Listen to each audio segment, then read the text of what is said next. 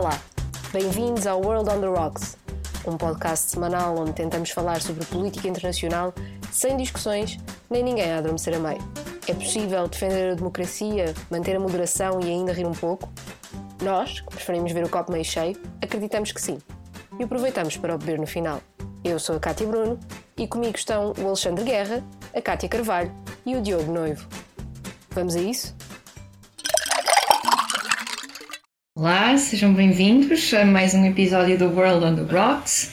Uh, eu sou a Kátia de Carvalho e hoje sou eu a moderar este episódio, já vamos no 12 segundo. É verdade. Uh, comigo estão o Alex, a Kátia e o Diogo. Olá, uh, tudo bem? vocês estão? Bem, Bem, Muito bem, bem! Ainda bem, eu Muito também bem. estou muito bem. Um, vamos partir então já para a primeira secção.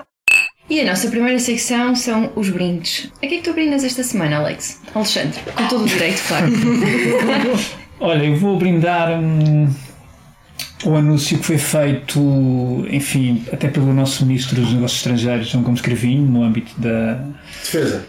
da Defesa, o Ministro da Defesa, Sim. exatamente. Disseste negócios estrangeiros. por Eu exemplo. Peço imensa desculpa, não. O Ministro da Defesa, João Gomes Cravinho, no âmbito da, do Conselho Europeu dos Ministros da Defesa, que se realizou portanto, na passada quinta-feira.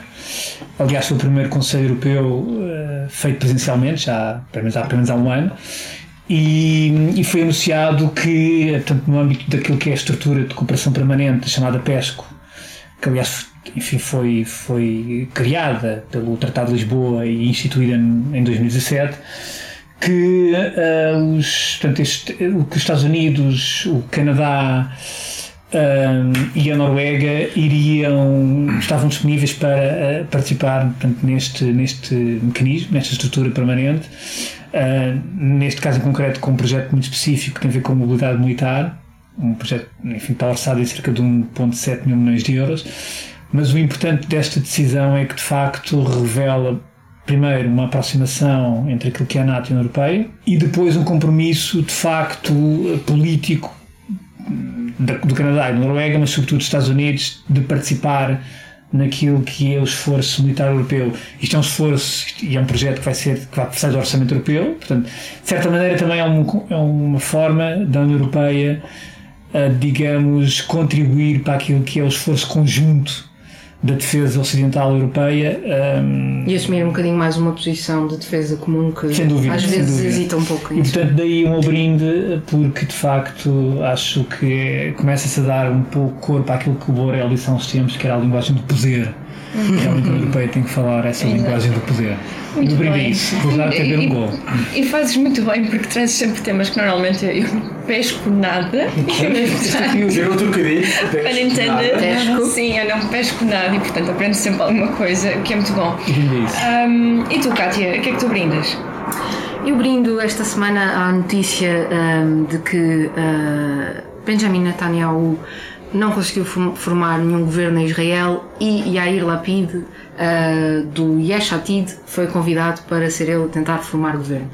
Ahm, eu brindo a isto por duas razões. Por um lado, porque é a possibilidade de Israel talvez vir a ter um governo em muitos anos eh, cujo primeiro-ministro não é Benjamin Netanyahu e eu acho que a alternância ah, no poder é saudável em qualquer democracia, portanto vejo isso com bons olhos. E em segundo lugar, ah, brindo à escolha do presidente ter sido Yair Lapid, ah, que é um, é um centrista ah, e portanto eu penso que como centrista que é, talvez tenha mais hipóteses uh, de fazer alianças e de chegar a compromissos um, dentro do Knesset uh, que Netanyahu não conseguia uh, por ser uma figura mais polarizadora.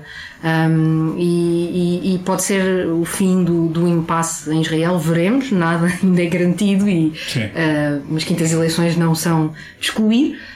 Um, mas acho que é um passo importante que foi dado e portanto brindo a isso hoje. E fizeste muito bem, porque nós já falamos sobre Israel aqui. Sim. Ah, e Nós acompanhamos os temas, Exato, exato, nós vamos seguir. eh, Isso prova- provavelmente vol- voltamos a isto.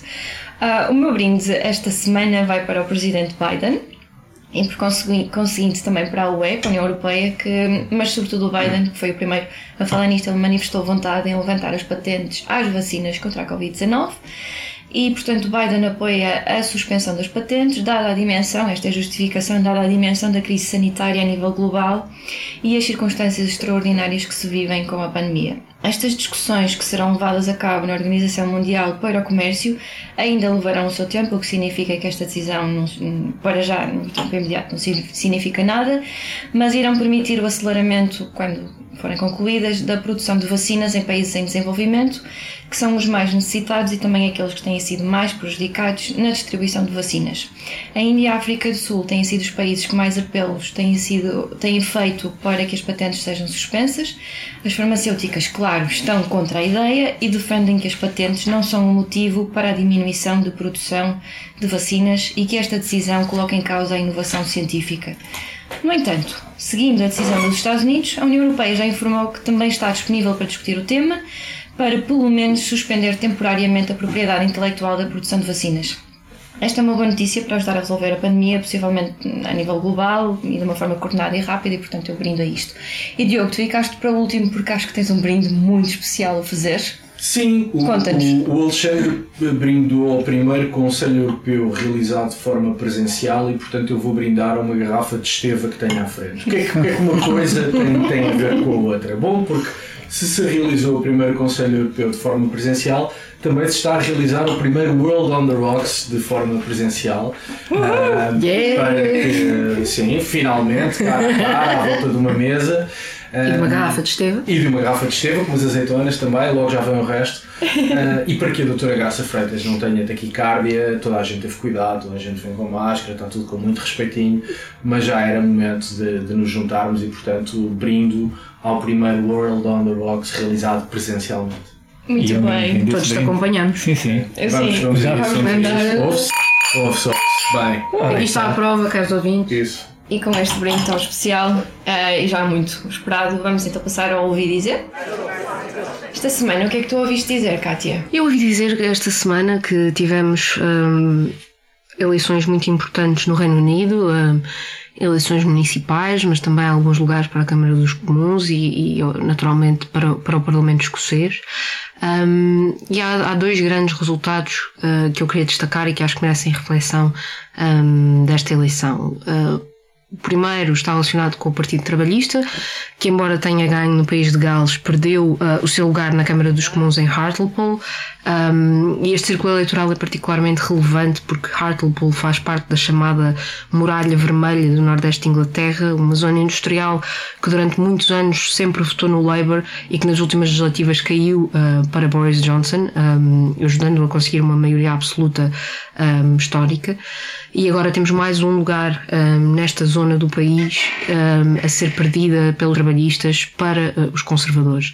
É claro que a campanha de vacinação e a, a forma como a questão da Covid-19 está a ser uh, limitada pelo governo uh, ajuda a explicar este resultado, mas não explica tudo, é também sintoma de uma tendência maior um, em que o Partido Trabalhista não está a conseguir convencer o eleitorado mais rural um, e de classes mais baixas que durante tanto tempo esteve consigo.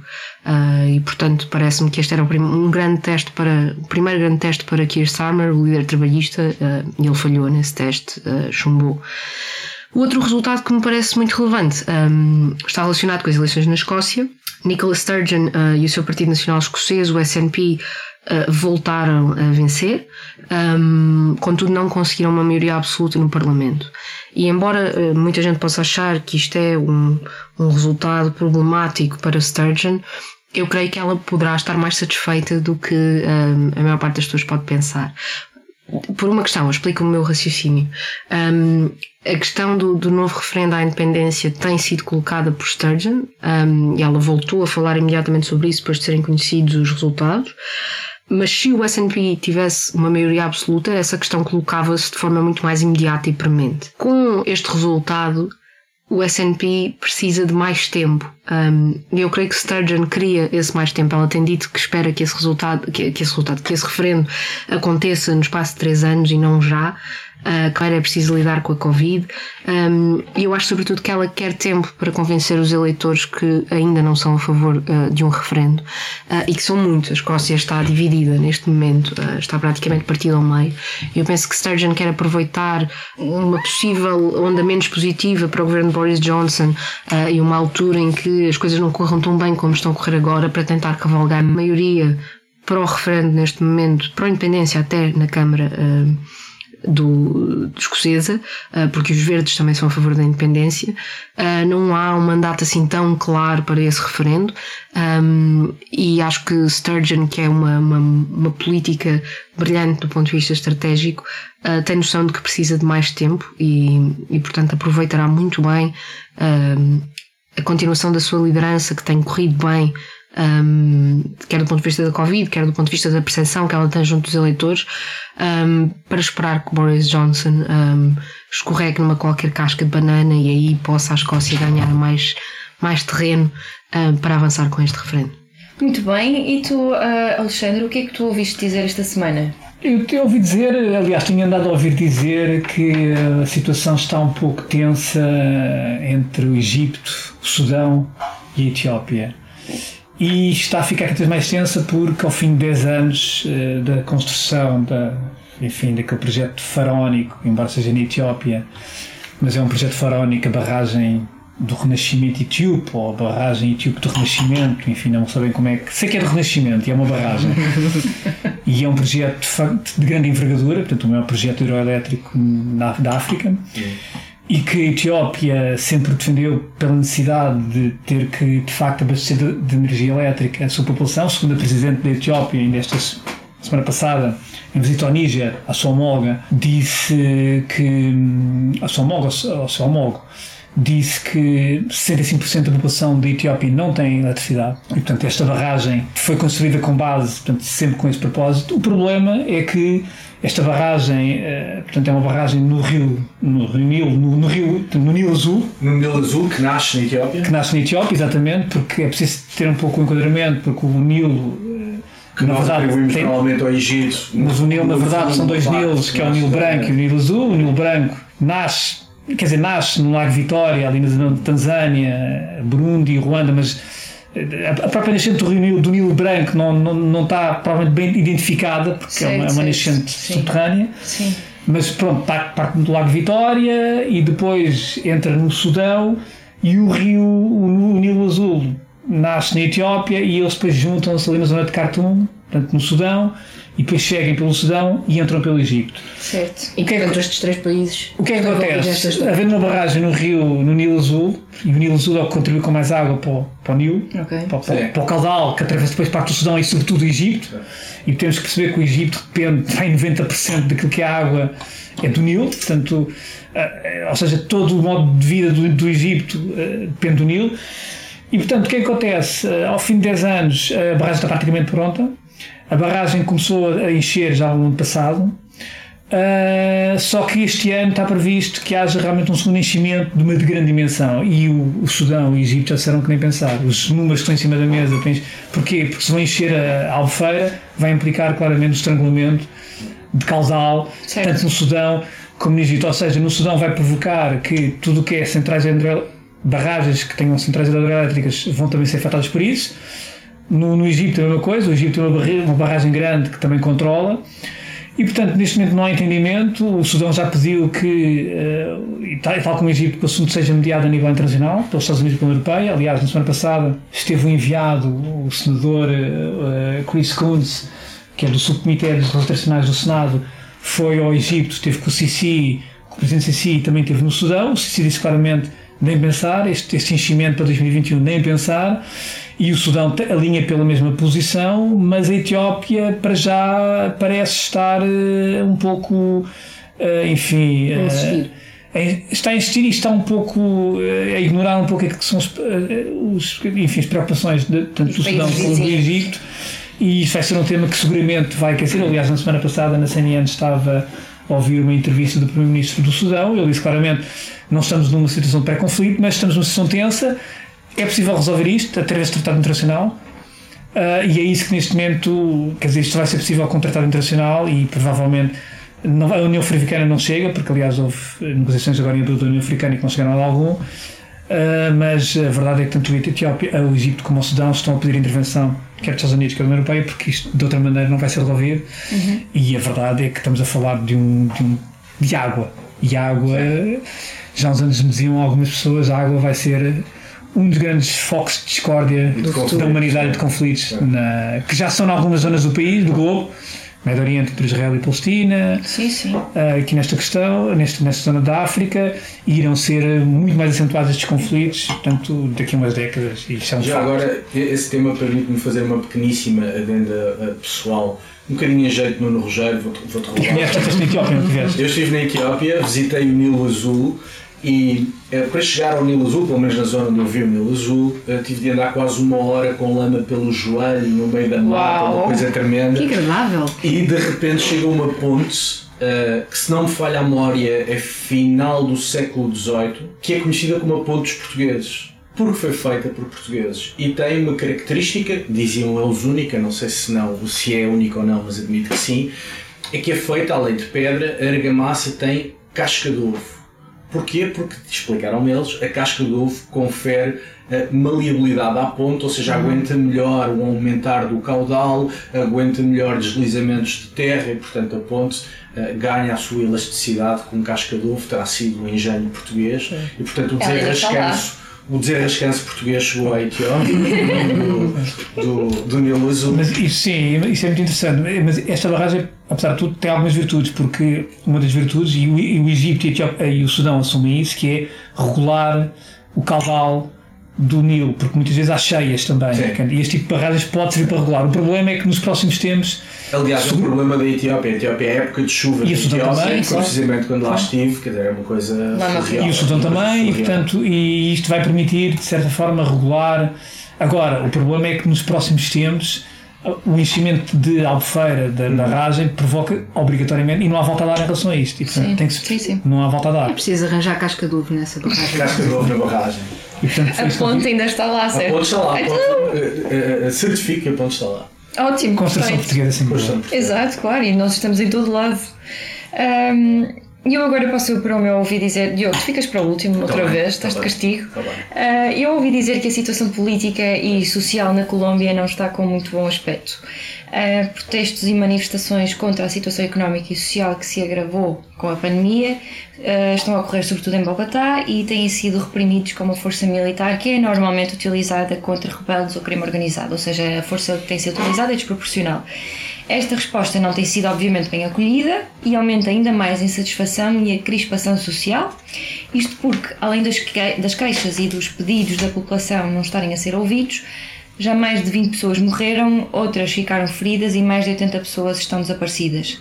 Estas manifestações começaram na semana passada numa resposta a uma proposta de reforma tributária que, entre outras coisas, iria aumentar os preços dos bens uh, considerados necessários e essenciais, mas na verdade o movimento dos protestos começou em 2019 e só foi suspenso pela pandemia e, hum, e foi alimentado por desigualdade económica, corrupção e pobreza. As queixas sociais que são comuns a outros países da América Latina e estas queixas são, sociais são comuns a outros países da América Latina e por isso alguns especialistas já vieram alertar para o possível efeito de contágio destas manifestações, ou seja, aos outros países à volta um, da Colômbia. No caso da Colômbia, os protestos já fizeram com que o presidente Duque, acho que não estou a dizer as neiras, Ivan, Ivan Duque. Ivan, Ivan Duque, ok. Eu pensei que era preciso dar um accent. Assim, não, uma coisa latina, não é? Exato. ok, pronto. Um, os protestos já fizeram então com que o presidente, não vou atrever a dizer o nome outra vez, tenha retirado a proposta da reforma tributária, mas mesmo assim os protestos continuam, porque lá está, já é um movimento antigo e, portanto, aquilo que se avizinha e que já está instalado é a grave crise económica e social, e neste sentido esperam-se mais manifestações deste tipo. E tu, Diogo? Acaba. Que nós, que dizer? Nós, como na semana passada, eu e tu, Cátia de Carvalho, uh, tivemos o mesmo ouvido dizer e correu bem, esta semana decidi repetir a gracinha, portanto escolhi o mesmo tema uh, que tu, a violência na Colômbia, porque de facto a situação é, é preocupante. Como tu disseste bem, começou recentemente com uma proposta uh, de, de, de, reforma tributária. é importante ter presente que essa reforma pretendia adquirir ou trazer para o Estado um valor à volta de 2% do PIB da Colômbia e, portanto, estamos a falar de um aumento de impostos uh, muito significativo. Isto caiu mal como cairia mal em qualquer país, mas caiu mal na Colômbia porque uh, no ano passado, 2020, o desemprego estava nos 16% uh, eh, e o PIB desceu quase 7% e, portanto, a situação económica na, na, na Colômbia já era bastante difícil e este aumento de impostos em cima dessa circunstância uh, evidentemente foi mal recebido. Os protestos alastraram, entretanto foram parasitados por uh, crime organizado. Já é possível demonstrar que aquilo que são manifestações populares legítimas, na sua imensa maioria pacíficas, já foram de facto infiltradas por crime organizado, terão sido infiltradas também por alguma oposição. Ivan Duque está muito frágil porque tem mais 11 meses no cargo e, e, não é, enfim, apesar de ter recuado nesta proposta de reforma tributária, não é, eh, eh, enfim, com 11 meses no cargo muito habilitado, dificilmente terá capacidade para inverter o status quo. Ele já demitiu o Ministro das Finanças, mas isso, enfim, não trouxe nenhuma paz às ruas e, portanto, parece-me que na Colômbia teremos, eh, infelizmente, problema para durar. E a Colômbia que tem um passado. Sim. E a Colômbia que tem um passado de violência política, enfim, sério. sério. E, portanto, e, e sobretudo, trata-se essencialmente de um problema político criado pelo Presidente, pelo Governo, e o Presidente está extraordinariamente débil e tem 11 meses eh, de poder à frente em estado de máxima debilidade e, portanto, isso cria um contexto político que não favorece enfim, a redução da, da, da, hostilidade na rua, a utilização das Forças Armadas para controlar a segurança pública, não, correu, não recorreu só à polícia, foi às Forças Armadas também, isso foi um erro, e levou, enfim, a um escalar da violência, e portanto parece-me que na Colômbia temos, temos tema a seguir. Uhum. É verdade, uh, e havemos de mais uma vez voltar a, a, este tema. E com isto, então, vamos avançar para o nosso Cartas na Mesa. O nosso Cartas na Mesa hoje, o nosso tema uh, central é, um, é, sobre as eleições em Madrid. As eleições em Madrid foram no passado dia 4 de maio, onde a direita ganhou com toda a força e Isabel Dias Ayuso, ok, eu não vou dizer accent desta vez, reforçou a sua posição. Um, isto já teve várias consequências, estas eleições. Uma delas foi o líder do Podemos, Pablo Iglesias, que anunciou o abandono da vida política. E Diogo, tu que ficaste para o último nas duas primeiras secções, hoje, agora vais começar tu. Um, e tu que és o maior especialista.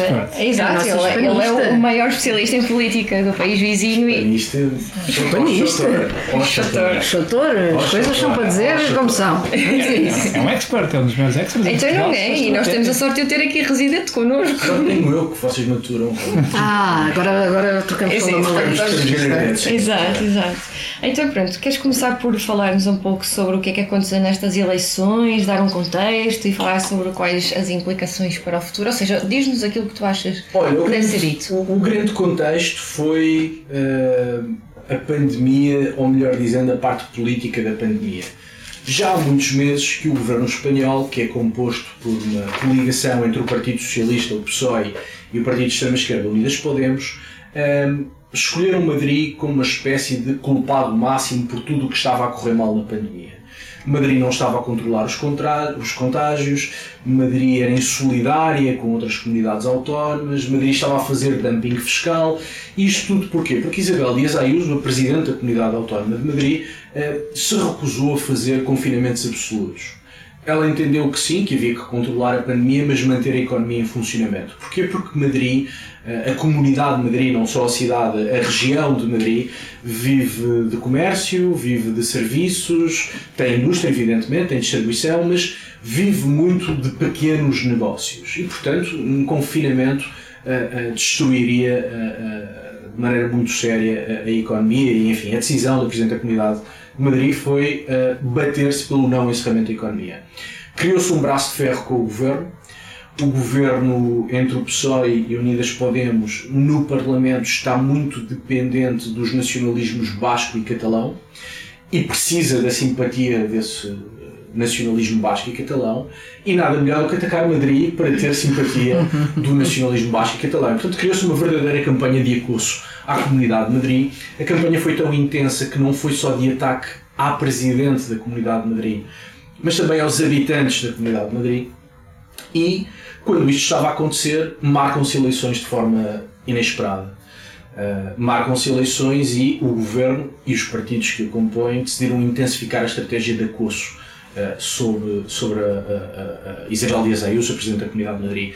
E ela, que tem um perfil muito combativo, é uma mulher que se dá muito bem no registro combativo, decidiu encarnar um papel de David contra Golias e apresentar-se como uma defensora não só da região, mas a defensora da economia, a defensora dos madrilenos e, portanto, todo o tom de campanha, todo o registro de campanha foi de uma luta entre a Comunidade de Madrid e a sua Presidente e o Governo de Espanha. Nós e o eles.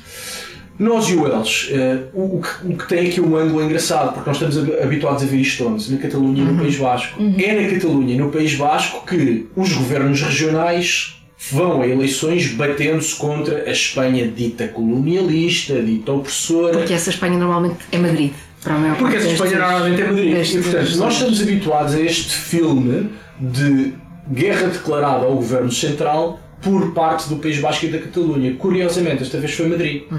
Houve uma guerra entre Madrid e o governo espanhol. E portanto, esse foi um bocado o registro de toda a campanha e foi o que de facto marcou Uh, uh, o elevadíssimo nível de polarização foi uma, uma campanha muito polarizada, muito populista de parte a parte uh, e que se deve exatamente a este, este expediente que o governo espanhol arranjou de atacar a comunidade de Madrid uhum. e de repente é surpreendido com eleições regionais. E, portanto, essencialmente o contexto é este.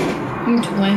E tu, Alex, o que é que tu achas que são estas implicações agora para as políticas que podem ser Olha, eu, surgir daqui para a frente? Eu, enfim, fui acompanhando a situação política, quer dizer, vou acompanhando, há, quer dizer, como todos nós acompanhamos há anos, quer dizer, não o pormenor do Diogo, porque eu estudo essa matéria e acompanho essa matéria de perto eu nem tanto, uh, mas vou tanto sempre atento porque, uh, quer dizer, até pela questão da proximidade a Portugal e. E porque Espanha é uma festa. E porque Espanha é uma festa, mas, mas essa, essa, a questão, essa é uma questão interessante, é uma questão que dá a pensar, porque eu, eu li realmente há uns dias o, o editor do El Diário e ele tinha uma frase muito gira, que ele dizia: A liberdade para beber uma cerveja em Madrid triunfou.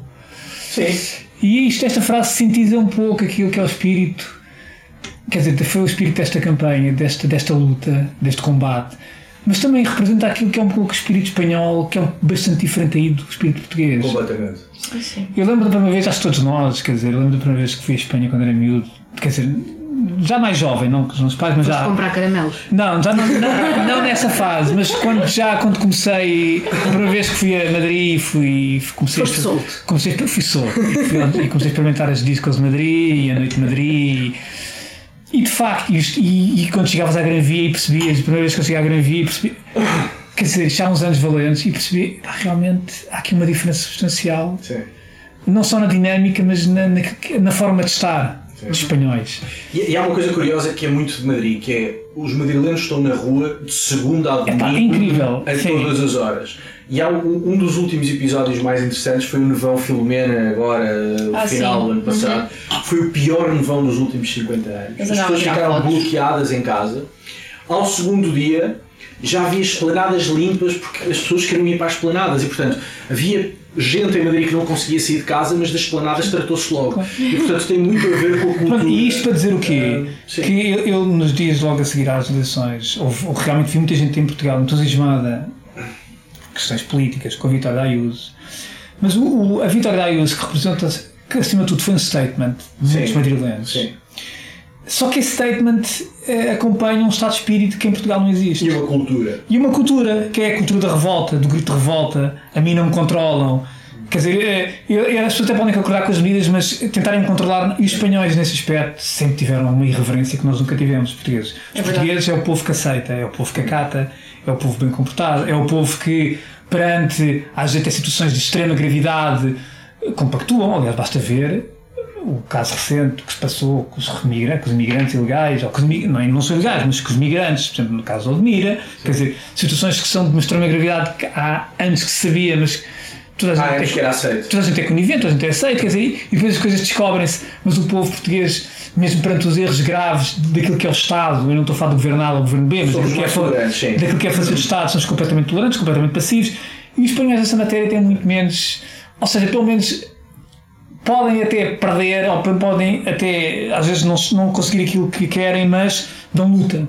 É isso que estás a dizer. E é isto que eu notei nestas eleições. É. E a economia é importante dizer, também. Se tu olhas para, para os círculos. E aí isso representou um pouco isso. Sim. Que é, a mim não me cala. Não, ela foi completamente. Ela aproveitou o facto de estar a ser vítima de ataque do governo para dizer sou eu que vou defender os madrilenos e sou eu que vou defender a economia uh, uh, madrilena. E, portanto, ela aproveitou-se de um contexto em benefício próprio, Sim. porque se o governo foi uh, populista extremista no ataque, ela respondeu na mesmíssima moeda, eh, virando apenas o jogo. É? Uhum. Mas a economia é importante porque, se tu reparares nos círculos eleitorais, ela consegue. o mapa de Madrid está todo pintado de azul, é PP de norte a sul. E ela consegue uh, excelentes resultados nos círculos eleitorais com renda per capita ou com, com rendimento per capita mais baixo. Uhum ganha nos municípios de classe média e mantém preponderância nos municípios de maior uh, rendimento per capita. O que significa que ela conseguiu falar para estes três segmentos e, sobretudo, conseguiu falar para. Isto é muito importante na cidade de Madrid, mas também nas cidades à volta de Madrid que fazem parte da comunidade. Quem tem um pequeno restaurante, quem tem uma pequena loja de roupa, quem tem um pequeno bar, quem tem uma pequena livraria, as pessoas estão naturalmente assustadas com a destruição de empregos, estão naturalmente assustadas com a crise económica que vem a seguir à, à, à crise pandémica, já se fazem sentir cortes nos salários, já se faz sentir algum desemprego. E o facto de a, de ter posicionado na defesa dos pequenos negócios, na defesa do trabalho, na defesa de todos os madrilenos, uh, isso permitiu-lhe, uh, enfim, ter uma, um, um, resultados transversais em todas as classes sociais. Uh, ela teve uma outra coisa muito interessante que foi, e isso já foi um ataque aberto à extrema-esquerda. A extrema-esquerda espanhola é, é, muito identitária, é extraordinariamente tribal, e a Ayuso disse aqui somos todos madrilenos. Independentemente do local de nascimento, independentemente da orientação sexual, independentemente de tudo, somos todos madrilenos. Um apelo à união. Um apelo ao conceito de cidadania, se quiseres, em que venham de onde vierem, sejam como forem, aqui somos todos madrilenos. Uh, e portanto entrou muito uh, naquilo que a esquerda chama coletivo LGBT, uh, esteve no bairro de Chueca, que é o bairro gay por excelência de Madrid, e portanto foi a sítios onde o PP normalmente não vai. E adotou esta estratégia diferente de se descolar do Vox, não é? Que era uma coisa que não tínhamos visto em muitas eleições regionais. Eu tenho dúvidas que ela se tenha descolado do Vox. Porque hum, ela, o que ela disse foi: vou fazer o meu caminho. Uhum. E sempre que ela sentiu necessidade de ter um discurso uh, uh, conservador e agressivo, tipo Vox, teve-o. Uhum. Teve-o. E disse verdadeiras barbaridades. Um, mas ela entendeu que o PP tem um espaço próprio e que esse espaço próprio é muito amplo. E ela quis abrir esse espaço desde a direita mais conservadora à direita mais liberal e ainda foi buscar votantes do PSOE. Uh, não tenho a certeza, mas estive a ver cerca de 110 mil, 115 mil que estão preocupadíssimos com a dependência do PSOE da extrema-esquerda dos nacionalismos bascos e catalães. Tu achas que é possível replicar isto ao nível nacional? Um PP, um PP que vai desde, desde o bairro de Chueca até ao hum. discurso mais próximo do A nível Vox? nacional é a tua questão. Sim. Acho Porque que... eu ainda hoje estava a ler um artigo do El País em que o Casado dizia hum. a Ayuso é PP uh, de, de, de, dos pés à cabeça, ela representa o verdadeiro PP, claramente a tentar colar-se a este sucesso eleitoral, não é? Um, mas eh, a nível nacional isto não, não é tão fácil. Eu acho que não é nada fácil, desde logo porque o contexto da campanha foi o governo de Espanha de centro-esquerda e extrema-esquerda contra o governo de Madrid de direita.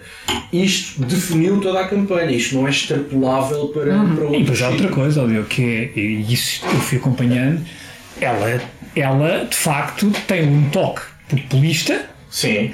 E ela tem muita piada na campanha, Sim. ou seja, ela houve coisas que fez que se encontraram bem na campanha. Ou seja, Sim. ela de facto que resultou muito bem. Ela, ela conseguiu. Uh, e isto não resulta com qualquer candidato. Uhum. Uh, aliás, ou seja, isto, e, e, ela fez coisas que noutros candidatos seriam consideradas ridículas. Sim. Por exemplo, eu estou a ver ela ainda, por exemplo, nas últimas imagens de campanha que ela teve em cima dos montares, com os montares, não sei o quê, aquilo resultou mas sabes, a, a imagem dela é essa. Ela, ela, ela, nas eleições, nas últimas eleições para a Comunidade uh, Autónoma de Madrid, ela teve o pior resultado do PP desde Sim. 1983, desde que a comunidade foi criada. E havia muito temor em relação ao futuro dela, porque de facto ela é, e digo, digo, digo, digo isto enfim, com toda a estima, ela é aquilo que se chama uma figura castiça. Sim. Ela é muito castiça. Sim. E de facto ninguém diria que seria capaz de uma vitória daquelas. Mas houve outra coisa que contou muito é que os ataques que vieram da esquerda foram ataques de muita soberba e de alguma misoginia. É, é, ela é muito castiça, de facto. É uma, é uma comete um conjunto de graves, diz um conjunto de coisas que são. Vou só ilustrar com um exemplo maravilhoso que vi na semana passada, que era perguntar se fizesse uma tatuagem, eh, que tatuagem é que faria? E ela respondeu um 69, porque é o número de lugares que eu quero ter na Assembleia Municipal. Sim, ela, ela é, é, é, esse tipo de coisas. É esse tipo de coisas. E a esquerda tratou-a como uma tonta. Uhum. E ela foi mesmo chamada de tonta. Foi ridicularizada. Subestimou. Sim. Eu li um artigo muito, muito interessante do, do Manuel Rabois, que, é um, que é, um, é um grande colunista do El País, a meu ver, um dos melhores colunistas do El País, um homem de esquerda, de centro-esquerda. E ele diz que o problema, ou parte do problema das eleições de Madrid, foi porque a esquerda, em vez de combater Isabel Dias Ayuso, decidiu ridicularizar Isabel Dias Ayuso. E Ayuso não é tonta, por muitos disparates que possa dizer, não é tonta. É uma mulher muito combativa e, de facto, este contexto de, por um lado, acosso à comunidade de Madrid e, por outro, de descredibilização de, de Isabel Dias Ayuso, criou um contexto que, para alguém que é combativo, foi extraordinário. Ela soube virar isso em seu benefício. Um, e isto leva-me àquilo que tu dizias, Cátia Bruno, que, é que são as declarações de Pablo Casado. Pablo Casado não tem vitórias para mostrar uhum. e não encontrou um registro de oposição a Sanchez eficaz. Tem hesitado um bocadinho entre ora ser um centrista, ora ir Sim. para uma ala mais radical. Sim. Agora, Isabel Dias Ayuso tem vitórias para mostrar e tem uma estratégia contra Sanches, porque insiste, esta campanha funcionou, contra Sanches funcionou. funcionou. E portanto é normal que Paulo Casado se queira colar a Isabel Dias Ayuso, desde logo para que a Ayuso não lhe faça muita sombra e não o queira tirar da liderança do partido. Faça a folha. Mas é, a questão é que em comunicação política, e isto ao se tem ou não se tem, e a Ayuso realmente, ela a determinada altura conseguiu criar um certo carisma. Ela tornou-se uma figura atrativa. E isto em comunicação política começa a ser um problema complicado para os rivais. Porque certo, certo por, por, mais, por mais volta que eles deem uhum. e por mais uh, mensagens-chave que tenham, e por mais programa que tenham de grande qualidade, é muito difícil numa dinâmica de campanha conseguires contrariar uma figura que começa a emergir como uma figura carismática. É verdade. E como uma figura que atrai, que atrai as massas e que atrai os mídias. E, e aí usa, e aí usa e depois há uma dinâmica que começa a crescer, há uma dinâmica de vitória. E aí usa começou a ter essa dinâmica e a partir daí, quer dizer, é quase. Quase não interessa o que se diz, não é? É quase não interessa o que se diz, quer dizer, é o que está montado. E tu tens muitos exemplos na história política de, de, de pessoas que depois exprimido. Vou dar um exemplo, que é um exemplo clássico. O presidente Kennedy. Uhum. Se tu exprimeres a presença do Kennedy, provavelmente vais encontrar uma série de disparates a nível político interno e externo, mas é um presidente que fica para ser com um presidente carismático e tu não consegues combater isso. Carisma em política. Nixon, por exemplo, é um presidente que se calhar fez muita coisa pelos Estados Unidos. Sim, mas a imagem é A imagem é completamente. Ou seja. Bem, mas aí também teve culpa própria. Não, não, também teve processo, também teve. Sim, não, obviamente, não teve erros. Teve erros. Mas a questão da imagem foi. O que, o que eu digo é o seguinte: uh, Ayuso, que enfim, tu vais para o currículo da Ayuso e, e que aquilo é um pouco penoso ler aquele currículo profissional e político sim, sim, dela há muitos anos, é penoso. Ela é um profissional, é um, eu, eu, por acaso tive, ela tem 42 anos, tu olhas para aquilo e perguntas o que é que esta mulher fez na vida. Dizer, e é um bocado complicado encontrar ali alguma coisa, pronto. De facto, só que a questão é que na comunicação política, naquilo que depois é o circo que é montado e toda a dinâmica, ela realmente, neste processo, de facto conseguiu criar um carisma, conseguiu uma dinâmica Sim. e depois aí combater isso tornou-se muito complicado. E, isso da comunicação é verdade, mas também há aqui uma coisa que eu, e, e talvez é a única coisa que é extrapolável para Portugal. Só, creio eu. Já me estás a roubar a minha questão. eu ainda gostava de falar um bocadinho do Podemos e do mais Não, não, mais e, e falamos e falamos, é, é a única parte que é extrapolável para Portugal, que é ir ao encontro dos anseios do eleitorado. Ela conseguiu perceber o, que preocupa o eleitorado? Uhum. O que é que assusta o eleitorado? Quais são os problemas do eleitorado? E deu respostas. Nós agora podemos discutir se essas respostas são eficazes, não são eficazes, são populistas, não são populistas, enfim. Agora, ela foi ao encontro dos anseios da população Sim. e o facto dela ir desde quem tem menos a quem tem mais mostra isso. Pelo contrário, a esquerda, o centro-esquerda, mas sobretudo a extrema-esquerda, o que é que fizeram? Uh, uh, desacreditar Madrid, ridicularizar a sua presidente e entrar num discurso que é o discurso do não passarán, ou seja, o discurso antifascista. Uh, uh, vamos acabar com o fascismo, o fascismo não passa, o fascismo, o fascismo, o fascismo. E todos os inimigos são fascistas. Como se estivéssemos em 1936. Acontece que a população de Madrid não vive em 1936, vive em 2021, tem medo de perder o emprego, tem medo de não conseguir abrir o bar ou não conseguir abrir o restaurante.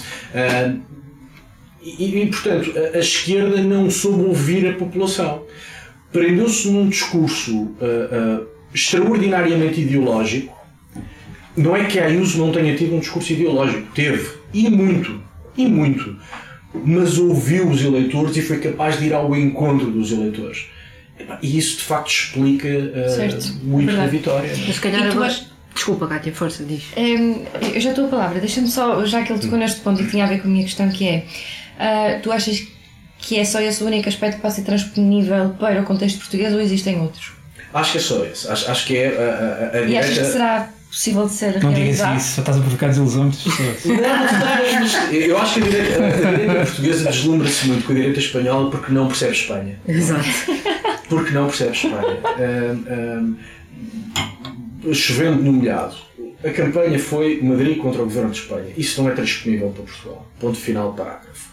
Uh, uh, o eleitorado madrileno não tem nada a ver sequer com o eleitorado de Lisboa, são realidades completamente diferentes. Isabel Dias Ayuso é sobretudo uma pragmática. Ela consegue. Como Sanchez, aliás. Como Sanchez, aliás. Como Sanchez. Como Sanchez.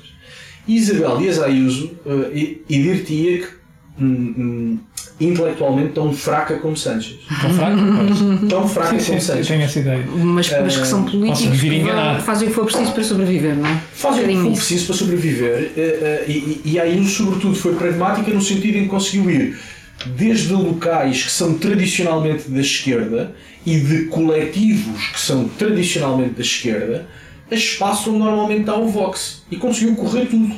E portanto, eh, a única coisa que a direita portuguesa podia aprender, se quer aprender, é ouvir os eleitores. Certo. E tu, Kátia? Finaliza, por favor. Eu, Em eu, grande. eu não ia finalizar, eu ia aqui, quer dizer, não sei, podemos finalizar com isso. Eu ia aqui meter a colher sobre a questão, o Diogo estava a dizer que a esquerda não soube ouvir o eleitorado.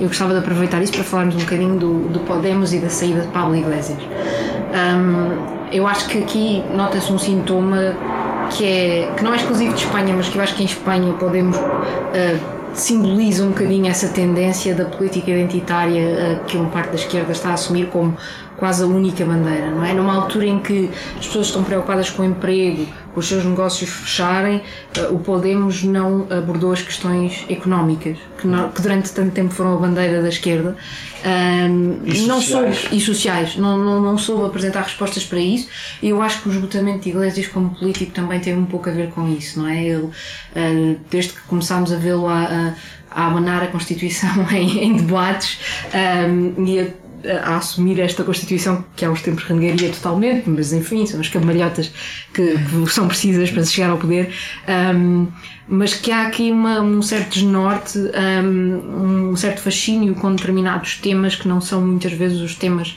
que preocupam verdadeiramente a maior parte das pessoas. Um, e por outro lado, acho muito curioso que tenha sido o, o Mais País a captar a grande parte dessa desilusão de, de- de parte da esquerda com o Podemos.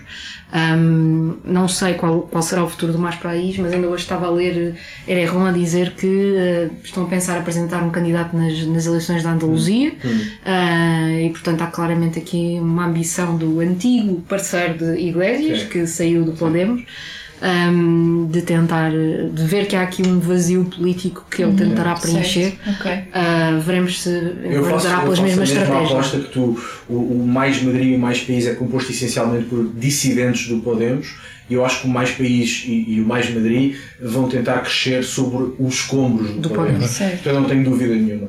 Isabel Dias Ayuso acho que tem um futuro brilhante na política, hum, deu provas, hum, podemos dizer aquilo que quisermos sobre ela, hum, mas de facto mostrou hum, como se ganham eleições.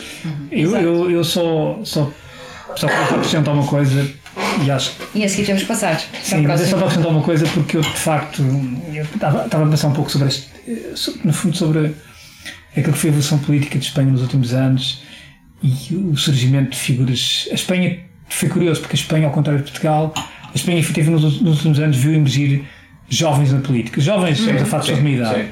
Pedro Santos tem neste momento 49 anos, portanto não é propriamente um velho, mas quando apareceu tinha até menos. O Pablo Casado tem 40 anos, o Pablo Gás 42 anos, o Alberto Rivera tem 41 anos, a Ayuso tem 42 anos. Vou tirar a Ayuso, que já falamos sobre ela, mas eu olho para os outros e de facto hoje vejo que foi uma desilusão. Sim. Ou seja, não transmitir, não trouxeram, eu não estou, não estou a anotar na lógica de poder, que o Pedro Sanches, apesar de tudo, está no poder. Não, é isso, é isso. É isso, é isso. É Eu isso. estou a dizer eh, eh, naquilo que são expectativas de, de- da chamada não direi juventude, porque não são provavelmente jovens de 20 ou 30 anos, mas de que são políticos de uma nova geração. Se calhar o Iglesias e o Rivera são os maiores exemplos disso, não é? E de facto, tu olhas para uma nova geração, gente jovem, mas que começas a olhar que de facto pensam como as antigas gerações, provavelmente. Eu, eu, de facto, depois analisando. Têm os mesmos vícios. Os mesmos vícios nos anos ricos, esta gente toda, praticamente são todos que vieram dos partidos, não direi juventudes partidárias, mas começaram muito cedo Sim. nos partidos. O Pedro Sanches teve para aí um ou dois anos com uma experiência internacional numa consultora. Uh, a, a exceção era o Podemos e os Cidadãos. O Pablo Iglesias, enfim, Sim. e portanto. E, e, reparei que por acaso constatei que, por exemplo, o, o do Vox, o, o Santiago Abascal, começou muito novo na política, não fez outra coisa. E começou de uma maneira difícil. Não, mas eu destaquei que ele, por acaso, é. destaquei porque ele faz parte do Estado espanhol de ornitologia, portanto... É, é. e, portanto ah, Abascal é ornitólogo. Exatamente, é, é verdade. Portanto, foi aquilo que eu destaquei no currículo de Abascal. Mas isto para dizer o quê? E atenção, e aqui sim, eu aqui, enquanto uma posso fazer uma transposição para Portugal. Sim, sim, sim. Hum. E não quero desenvolver esse tema em Portugal. Fica no ar. É, é importante ter Esta história do currículo e, das pessoas dos 40, que estão neste momento entre os 35 e os 45 anos. Há algumas figuras com, em Portugal até com ambições e depois. Uh, é preciso descascar os currículos. Senhora moderadora, prometo não são mais 10 segundos, só aqui um pequeno ponto sobre o Abascal que me parece importante falar no currículo dele. De facto, é, é um aparato chique de partido sempre foi um aparato chico de partido. Mas a força dele, e por conseguinte a força do Vox, deve-se com o seguinte. Durante muito, muito tempo, o Partido Popular e o Partido Socialista não conseguiam apresentar candidatos em câmaras municipais do País Basco porque Etos matava naturalmente havia pouca gente disponível do PSOE e do PP para ser candidato a câmaras municipais, porque evidentemente as pessoas não gostam de morrer. É, é, uma coisa é desagradável. E às tantas, na Câmara Municipal de Lhóbio, aparece um rapazito que, se não me falha a memória, tinha 24 anos, que se chama Santiago Abascal e oferece-se para ser candidato do PP. Isto é especialmente importante porque tanto o pai como o avô de Santiago Abascal tinham sido vítimas da ETA, atacados pela ETA, não mortos, mas atacados. O negócio de família, que é uma loja de roupa, tinha sido incendiado várias uhum. vezes e, portanto, Santiago Abascal sabia muito bem o que era ser uh, vítima da ETA. E ainda assim apresentou-se uh, a eleições. O que faz com que em Espanha muita gente olhe para Abascal e diga não gosto dele, não gosto das ideias dele, mas reconheço-lhe não só coragem política, como coragem física. E à medida que os nacionalismos catalão e basco vão crescendo e vão ganhando força, há muito eleitor, até de esquerda, até de esquerda, que olha para Abascal e não gosta das ideias dele, mas reconhece-lhe capacidade política e física para fazer frente aos nacionalismos uh, separatistas. E, portanto, o sucesso de Abascal e do Vox não se deve só a isto, mas deve-se também a isto. Aqui está uma distinção com Portugal. Em Espanha, a coragem física é muito valorizada. A coragem física é valorizada, sim. De uma maneira que aqui isto... não é desde o PREC. e com isto terminamos. Eh, ficámos aqui a noite toda, já ficámos, a ver. Exato, exato. Ficaremos no pós. Sim, no pós, uh, com vinho. Um, e passamos então para um, as opções da semana. Kátia, começas tu, por favor. Diz-me qual é que foi a tua opção ou qual está a ser a tua opção. A minha opção é uma opção recorrente. Um, é um podcast que eu ouço já há muito tempo. Um, eu, eu, tenho um problema, eu ouço muitos podcasts e ouço uh, pode sempre... não ser um problema. Não, é um problema porque eu não consigo dar vazão a tudo o que quero ouvir, então eu estou sempre a ouvir tudo em atraso. De maneira que este podcast que eu vou falar não tem episódios novos já desde dezembro, mas eu ainda estou a ouvir episódios para trás e, e o arquivo é maravilhoso e não, não se prende com a atualidade, portanto acho que é uma boa sugestão mesmo. O podcast chama-se Heavyweight, um, é feito um, por, por um jornalista uh, que, uh, na verdade, ele, não é um jornalista, ele é uma personalidade de rádio, digamos assim, e ele assume uma espécie de persona quase no seu podcast, assim como se fosse um pouco tolo, um pouco idiota, um pouco inconveniente, um, e que se percebe que na verdade não é, que é um tipo muito inteligente pelas histórias maravilhosas que conta. Um, eu não posso especificar ao certo sobre o que é que o podcast é, porque o podcast é sobre tudo, são histórias completamente diferentes. Posso dar apenas dois exemplos um, de alguns dos episódios que mais me fascinaram. Há um episódio extraordinário em que ele descobre a história de um rapaz que uh, garante que quando era novo uh, partiu o braço e ninguém na família se recorda dele ter partido o braço e ninguém registou esse momento e ele fica magoadíssimo com a família e aquilo é uma coisa que, que o chateia imenso e, e, o podcast pega na história e diz ok, então vamos descobrir o que é que aconteceu para ninguém se lembrar porque é que tu partiste o braço? E o resultado é extraordinário, não vou contar para, oh, para não estragar, é para irem ouvir. Ok, se pedirem muito eu conto. Bom, na verdade vamos não... deixar espaço para comentários no, no nosso Twitter. Exato, pode ser que queiram ouvir. Vale muito a pena. Um, são de facto histórias de vida banais, mas contadas com uma habilidade incrível. Uh, e como não está ligado ao nenhum tema da atualidade, eu acho que é sempre uma boa sugestão e, e, é um ótimo, uma ótima forma de descontrair, mas ao mesmo tempo refletir um bocadinho sobre as dinâmicas entre pessoas. Ok, muito bem. E tu, Alex? É. Eu estou sempre a chamar Alex. Alexandre. Não, não, não, não, Alex. Não, não, Vamos ouvir isto. there's far too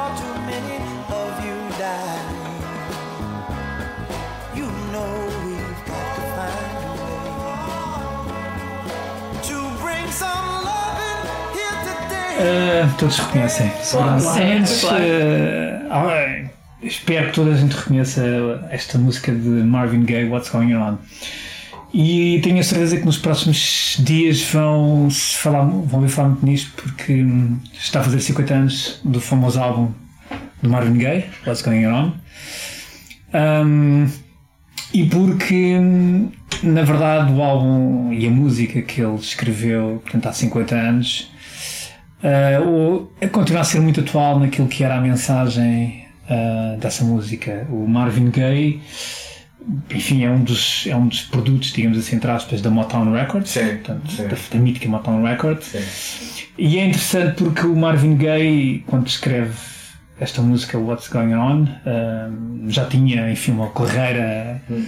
muito interessante e, enfim, já era um artista conceituado portanto, pela Motown Records, mas, um, mas ele chega a 70 e ele e a Motown Records muitas vezes não há esta ideia, mas a Motown durante todos os anos 60 e quer dizer, a Motown foi uma era foi uma era, foi uma era só que a Motown durante os anos 60 isso foi sempre uma, uma, uma, enfim uma, uma opção do próprio Barry Gordy que era o, o diretor da, da, Motown Records o Barry Gordy que, que, tinha como seu vice Smokey Robinson grande compositor sim, e músico Smokey Robinson mas a Motown durante os anos 60 nunca teve inclinações políticas, nunca Sim. teve, ou seja, nunca teve pretensões de ser uma, uma editora ativista. ativista. Ou seja, todos os grandes, eh, desde as Temptations, aos Jackson 5, ao Jackie Wilson, eh, aos The Miracles, eh, ou seja, durante os anos 60 nunca houve a pretensão de a, a Motown Records fazer política ou, ou ativismo. E nos anos 70, em 70, 69, 70, o próprio Marvin Gaye, que estava a passar uma fase muito complicada, ele sentiu, até porque o seu irmão tinha regressado do Vietnã e tudo, ele sentiu que de facto ele tinha que criar algo. Eh, ele não podia continuar a olhar para aquilo que estava a passar à falta dele, aquilo que estava a sentir. E ele. Um, e ele acaba por, enfim, por, por, por fazer esta música em, em, em em 69, 70, no início de 70, What's Going On, ele vai ao Barry Gordy e o Barry Gordy não quer editar esta música. Eh, porque não era. o Barry, Barry Gordy é, um, é, vivo, tem 91 anos, é 92 atualmente ainda, tal como o Smokey Robinson, mas o Barry Gordy não. Eh, acima de tudo, ele queria aproveitar a música para. Ele, ele sabia que realmente estavam a fazer uma coisa muito importante, que era chegar a públicos de todo tipo, brancos, negros. Hum. Ele não interessava muito a questão. A questão nunca lhe gostou muito. Ao Barry Gordon nunca não lhe interessou muito a questão política. O que lhe gostou era fazer música para vários públicos, o maior uhum. público possível. E ele conseguiu realmente isso. Uh, mas a verdade é que na, naquele dia em que eles vão gravar essa música, What's Going On, é, portanto, nos, nos estúdios de, de Eatsville em Detroit, são nossos estúdios, um, eles tinham, sabiam bem o que é que tinham gravado. E houve uma, uma enfim, houve uma, uma, grande, uma grande, grande de ferro entre o, o, Marvin Gaye e o Barry Gordy para uh, lançar essa música. E de facto a música foi lançada, foi lançada em janeiro como single de 70, de 71, aliás, peço desculpa. A música foi um sucesso imenso. A música tem uma letra fabulosa, uma música de intervenção, uma, uma, letra. Aliás, como todas as músicas do álbum, falam sobre questões sociais, questões de, de, de religião, questões de, de, humanismo, questões ecológicas. O álbum é feito depois de uma semana, em março, e o álbum é lançado depois em maio de 71. O álbum torna-se realmente um dos principais álbuns, uma referência dos álbuns pop a nível do século XX e, sobretudo, o Marvin Gaye depois morre precocemente, uh, mas, sobretudo, torna-se um, um símbolo daquilo que é uma luta, enfim, uma, por, por, por no fundo torna-se um símbolo de ativismo e isso ainda hoje portanto, é um álbum que, e que vai ser relembrado e que vai ser lembrado durante as próximas semanas porque o álbum foi lançado em 21 de maio de 71 okay. e portanto 51 anos vocês vão ouvir seguramente falar nisso e esse, e esse álbum sendo um álbum de soul foi o que porventura mais influenciou quer o rap quer o hip hop americano. Sim é um... o Marvin Gaye acaba por ser uma inspiração para a esmagadora maioria da malta que está no hip hop e que está no rap americano. Sem em particular esse álbum que tu referes e este álbum e que vi, no fundo também, quer dizer, porque, porque, porque realmente o que foi produzido pela Mountain Records nos anos 60 uh, e que tinha a sua banda, os Funk Brothers, Sim. que tocaram imensos álbuns. O Smokey Robinson, por exemplo, fez, produziu uma série de hits para. Ainda não estava, estava, estava a lembrar disso, portanto, ele fez o My Girl, uhum. foi ele que escreveu para os Temptations. Sim e o baixista que faz aquela, aquela linha inicial. Pam, pam, não, antes disso há uma, há uma, há uma, há uma linha de baixo. okay. Antes disso, que é o baixista. Eu não sei distinguir um baixo de uma. Que, que, que, depois grava, que é o James Jameson, Jameson depois grava com, precisamente com o Marvin Gaye, e portanto. É que também havia ali uma. A Motown Records também era uma, uma, era uma fábrica de produção de música boa música, Sim. mas que teve, que teve em comum uma série de artistas e de compositores que trabalhavam uns para os outros, enfim, e que todos olhavam uns para os outros como, como, como irmãos e como, outros, é? como, brothers, e, portanto, e de facto, mas é curioso, é com Marvin Gaye que de facto há uma inflexão na, na, na Motown Records, de, porque é o primeiro álbum realmente de ativismo e que e pronto, e já não prolongo mais, mas de facto é muito importante. São, e, são 50 anos e vão ouvir falar nisso Ok, um, e tu, Diogo, o que é que nos trazes? Nossa! Eh, vou fazer batota porque é a primeira vez que estamos juntos, portanto, vou aproveitar isto como expediente para fazer batota. Faço duas sugestões muito rápidas. Um, dois livrinhos. És um comentador política sério com livros em cima da mesa? Já viste? Não, porque senão depois esqueço-me dos títulos e portanto. Assim vais mostrar para a câmara. uh, o, o primeiro livro é a História da Violência na Colômbia e porque falamos hoje de Colômbia. Certo. Um, entre 1946 e 2020 ah, é de Jerónimo Rios Sierra, que é um, é um, enfim, um excelente cientista político uh, com uma longa experiência na Colômbia. O livro é publicado pela Silex em, em, em Espanha e de facto é, a meu ver, o trabalho uh, mais amplo e melhor documentado sobre a violência política na Colômbia, olhando não só para o terrorismo, mas sobretudo para a resposta do Estado. Olha, gosto e depois, aqui, força, é, é, é, Estava a fazer isto. e o segundo livro é Uh, o terrorismo em Espanha, da ETA Daesh, do historiador Gaizka Fernández Soldavilla é uma síntese histórica de todo o terrorismo moderno um, em Espanha. Ele diz que começa na ETA, mas na verdade começa antes, e por isso é que eu também queria trazer este livro. Além de ser, enfim, declaração de interesse, sou amigo do autor e gosto muito do autor.